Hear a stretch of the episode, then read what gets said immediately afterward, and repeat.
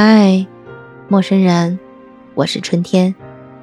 今天过得还好吗？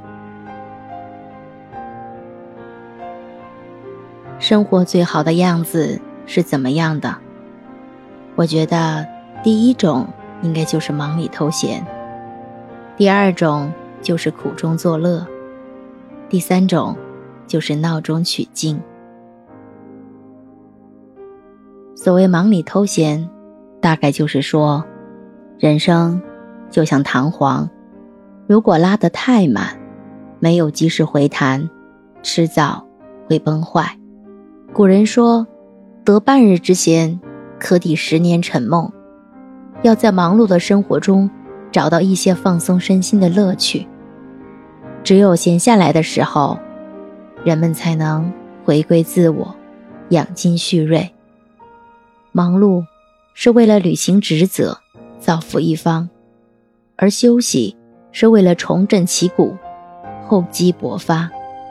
忙里偷闲，劳逸结合，才能调整好自身，以最好的状态去应对生活中的各种问题。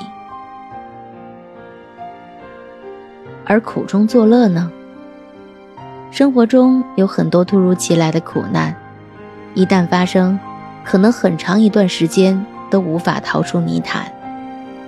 然而，既然已经发生，与其沉溺在其中，不如坦然接受。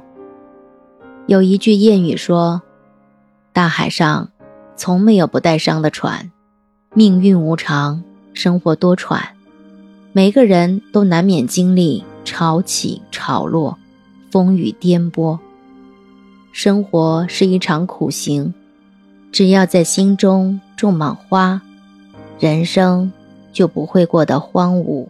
只要不抱怨，不放弃，总会峰回路转，苦尽甘来。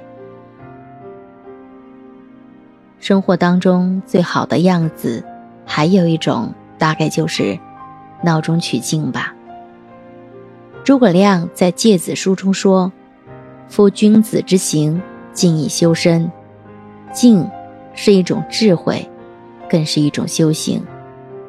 一个人真正的成熟，不是避开车马喧嚣，而是在内心修理种菊。